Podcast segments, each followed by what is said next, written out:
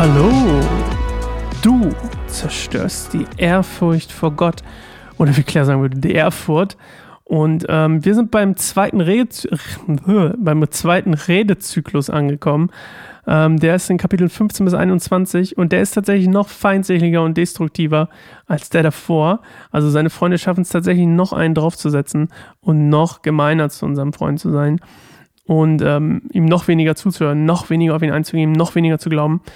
Und ähm, in, in seiner ersten Rede, also das hier ist dann Eliphas Rede Nummer zwei, na, ihr erinnert euch, der Älteste darf immer zuerst reden.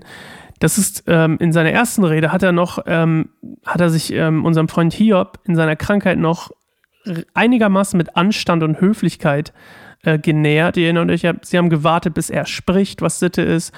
Ähm, er, er war relativ, auch wenn es sein Inhalt nicht besonders gut war, aber er war relativ ge gefasst in seiner Rede. Und ähm, das hat sich jetzt auf jeden Fall super geändert, weil unser Freund Eliphas sich nicht respektiert fühlt in seinem Stand, den er hat, weil er älter ist als Hiob. Zumindest das die Annahme. Ähm, und Hiob ihn eigentlich nicht respektiert in seiner Weisheit, sondern auch noch spottet und sarkastisch ist, fühlt er sich auf jeden Fall nicht gut behandelt und respektiert. Und wenn ein Mensch sich nicht respektiert fühlt, ganz oft zumindest, dann wird er ein bisschen böse. Und ähm, eigentlich grundsätzlich bleibt Eliphas hier bei seinen Aussagen von seiner ersten Rede und ähm, er setzt aber noch den drauf, nämlich, dass alles, was im ersten Redezyklus so drin war, was Hiob gesagt hat, eigentlich schon Grund genug wäre, dass Gott ihn bestraft. Also das, er hat ja, also quasi, er, er hat das Leid erfahren, dann hat er mit seinen Freunden geredet und die fühlen sich quasi durch das, was Hiob alles gesagt hat und wie er Gott angeklagt hat, fühlt er sich hier eigentlich noch bestätigt, dass sein Leid gerechtfertigt war, das von Hiob. Weil wie könnte ein Mensch quasi so über Gott sprechen äh, oder so zu Gott sprechen, wenn er ähm, fromm wäre und, und ohne Sünde? Und ähm, wie Bilder das auch schon gemacht hat, ähm, fügt hier unser Freund Eliphas jetzt auch noch die Patriarchen mit hinzu und zählt am Ende noch 17 Formen des Unheils auf. Also ähm, über das, mit dem quasi Sünder überwältigt werden. Und ich werde jetzt nicht alle 17 hier nennen oder äh, erläutern, aber ihr könnt einfach gerne mal zuhören. Es ist sehr, sehr spannend, wie Gott anscheinend Sünder bestraft, mit was für einem Unheil. Und vieles davon ist auch das, was übrigens unserem Freund Hiob hier passiert. Also, ähm, ich kann, auch, ich kann auch die drei Freunde ein bisschen verstehen. Das ist von, von deren Perspektive definitiv auch gewissermaßen schwer zu durchschauen ist und sie halt mit dem bleiben oder mit dem, was sie gewohnt sind, was sie kennen, ähm, einfach verharren. So, wir hören jetzt mal Claire und ähm, dann hören wir uns gleich nochmal wieder. Bis gleich. Da hielt ihm Eliphas aus Themen entgegen. Du bist angeblich ein weiser Mann, aber was du sagst, ist nichts als leeres Geschwätz und heiße Luft. Deine wortreiche Verteidigung ist völlig nutzlos und hilft niemandem weiter. Im Gegenteil, du zerstörst damit die Gottesfurcht und verdirbst dir selbst die Fähigkeit, vor Gottes Angesicht zur Stille zu kommen. Deine Worte verraten, was für ein Mensch du wirklich bist. Sie sind nichts als listiges Blendwerk. Nicht ich, sondern dein eigener Mund verurteilt dich. Du widerlegst dich selbst. Bist du der erste Mensch, der je geboren wurde? Kamst du zur Welt, bevor die Hügel erschaffen wurden? Hast du Gottes Ratsversammlung belauscht und dabei die Weisheit an dich gerissen? Was weißt du, was wir nicht wüssten? Welche Erkenntnis hast du, die wir nicht hätten? Auf unserer Seite stehen alte, weißhaarige Männer, die älter sind als dein Vater. Ist dir der Trost, den Gott schenkt, nichts wert? Ist sein gütiges Wort dir zu wenig? Was reißt dich innerlich fort und was soll dieses nervöse Augenzucken? Was ist mit dir passiert, dass du dich gegen Gott auflehnst und solche rebellischen Reden schwingst? Wie könnte ein Mensch je schuldlos sein? Und wie könnte ein Sterblicher je gerecht sein? Gott vertraut ja nicht einmal den Engeln, und selbst der Himmel ist in seinen Augen nicht rein. Wie viel weniger ist es dann ein verdorbener, sündiger Mensch, für den es normal ist, Böses zu tun? Ich will dir etwas sagen, Hiob, hör mir gut zu. Ich will dir erzählen, was ich erlebt habe. Es stimmt doch mit den Erfahrungen weiser Männer überein, die dasselbe von ihren Vätern gelernt haben von den Männern, denen das Land gegeben wurde, lange bevor Fremde hierher kamen. Der Gottlose muss sich sein Leben lang fürchten.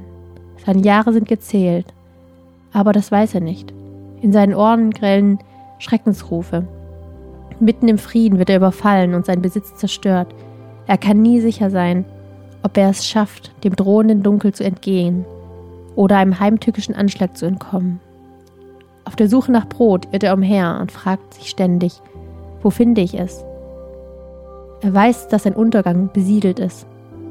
Angst und Schrecken überwältigen ihn wie ein Mann, gegen den sich ein starker König zum Kampf rüstet. Denn er hat Gott die Faust gezeigt und sich vor dem Allmächtigen aufgespielt.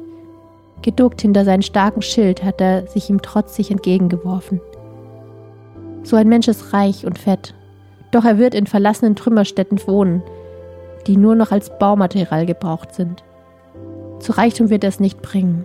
Sein Wohlstand ist von kurzer Dauer und sein, sein Besitz wird sich nicht über das Land ausbreiten. Er wird der Finsternis nicht entgehen. Die Flamme wird seine Saat vernichten und der Atem Gottes wird alles zerstören, was ihm gehört. Er soll sich nicht auf seinen trügerischen Besitz verlassen, denn damit betrügt er sich selbst und am Ende wird er der Betrogene sein.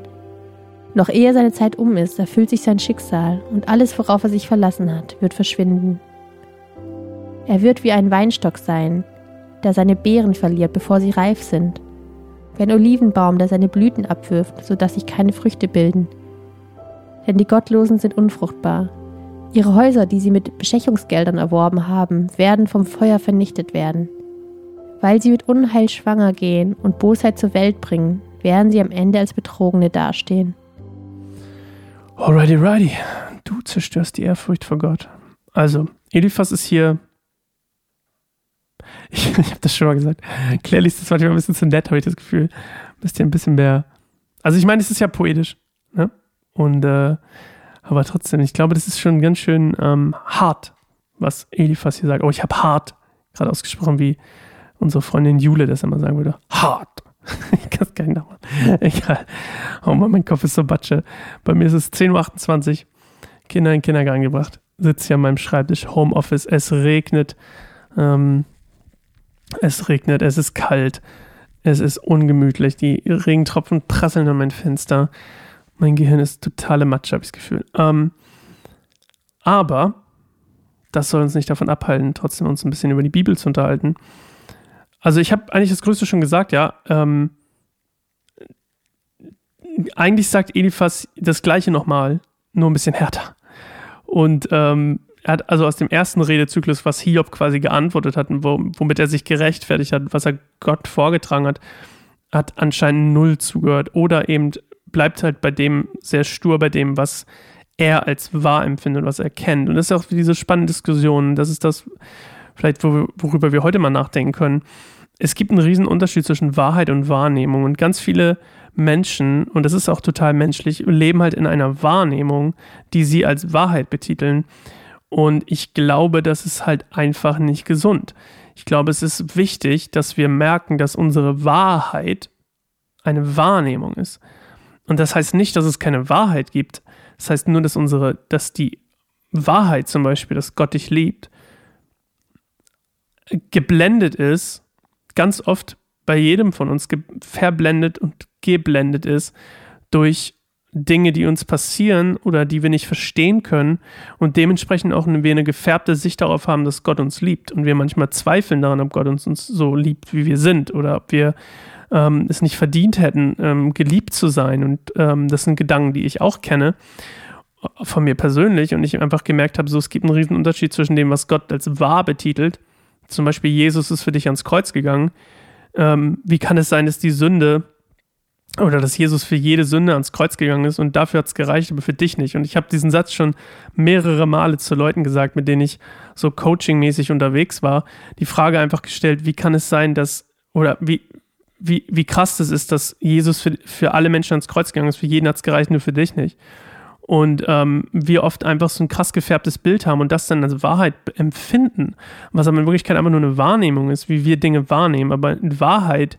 ähm, ist, dass hier unser Freund Hiob nichts falsch gemacht hat und die drei Freunde sich einfach in ihrer Wahrnehmung nicht vorstellen können, weil sie so stur daran bleiben oder daran glauben, dass sie Wahrheit haben.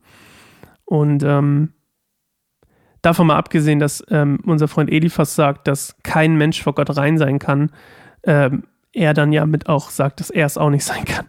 Aber das ist halt auch so ein typisches menschliches Ding. Ne? Wir sagen oft Sachen, äh, oder ich sage oft äh, Sachen und merke dann, oh, ich falle da selber raus. Aber nicht so extrem wie das hier, aber ähm, ja, da müssen wir auf jeden Fall ein bisschen aufpassen. Also äh, meine Message für den Tag unterscheidet zwischen Wahrheit oder unter, unterscheide, wir sind ja beim Du, unterscheide zwischen Wahrheit und Wahrnehmung. Und ähm, ich glaube, damit äh, tun wir allen Menschen auf der Erde einen Gefallen, weil es ganz oft auch uns daran hindert, ähm, zu urteilen, wenn wir sagen, okay, das ist meine Wahrnehmung, aber ist das wirklich die Wahrheit? Und ähm, gleichzeitig kann es aber auch ein totaler Segen sein für jemanden, Wahrheit in sein Leben zu sprechen, ähm, wo, wo vielleicht falsche Wahrnehmung ist. Alrighty, righty. Wir hören uns morgen wieder eine neue Folge Neues Glück, Bibelstunde Gold im Mund. Dann eine kürzere Folge, habe ich gemerkt gerade, in meinen Notizen. Ihr habt gut reden, ist die Überschrift für morgen. Hiobs Widerspruch. Bis morgen. Ciao.